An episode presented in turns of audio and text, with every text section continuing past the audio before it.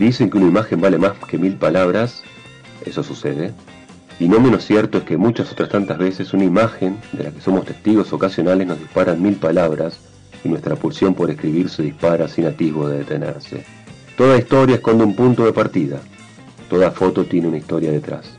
En Maldición Eterna, Victoria Lagomarcino nos trae detrás de la foto.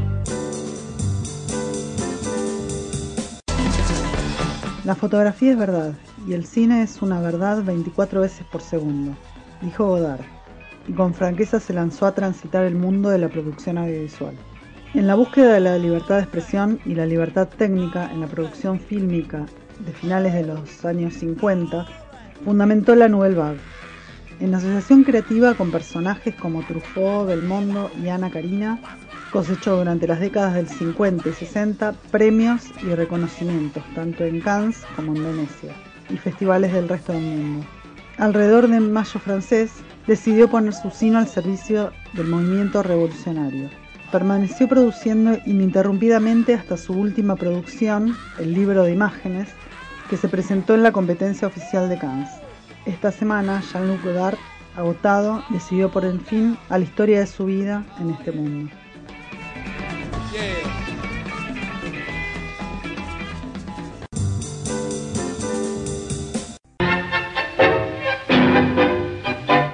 La Venus de Willendorf hasta nuestros días, la representación del cuerpo humano fue planteada desde diversas disciplinas. Así el desnudo, desde su faceta mundana relacionada con lo erótico o la más espiritual relacionada con la belleza, fue abordada también por la fotografía.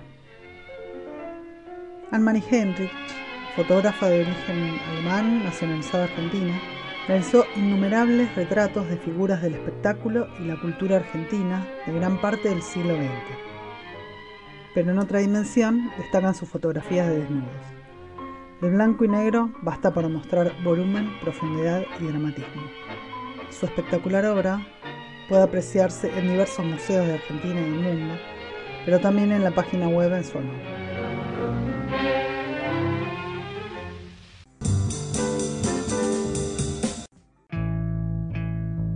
A veces los recuerdos ocupan en nuestra mente espacios borrosos de aspecto casi onírico.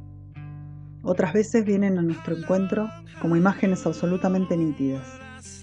Cuando se trata de recuerdos comunes, de una sociedad que comparte eventos históricos, es posible que se trate de imágenes que se volvieron populares desde los medios de comunicación.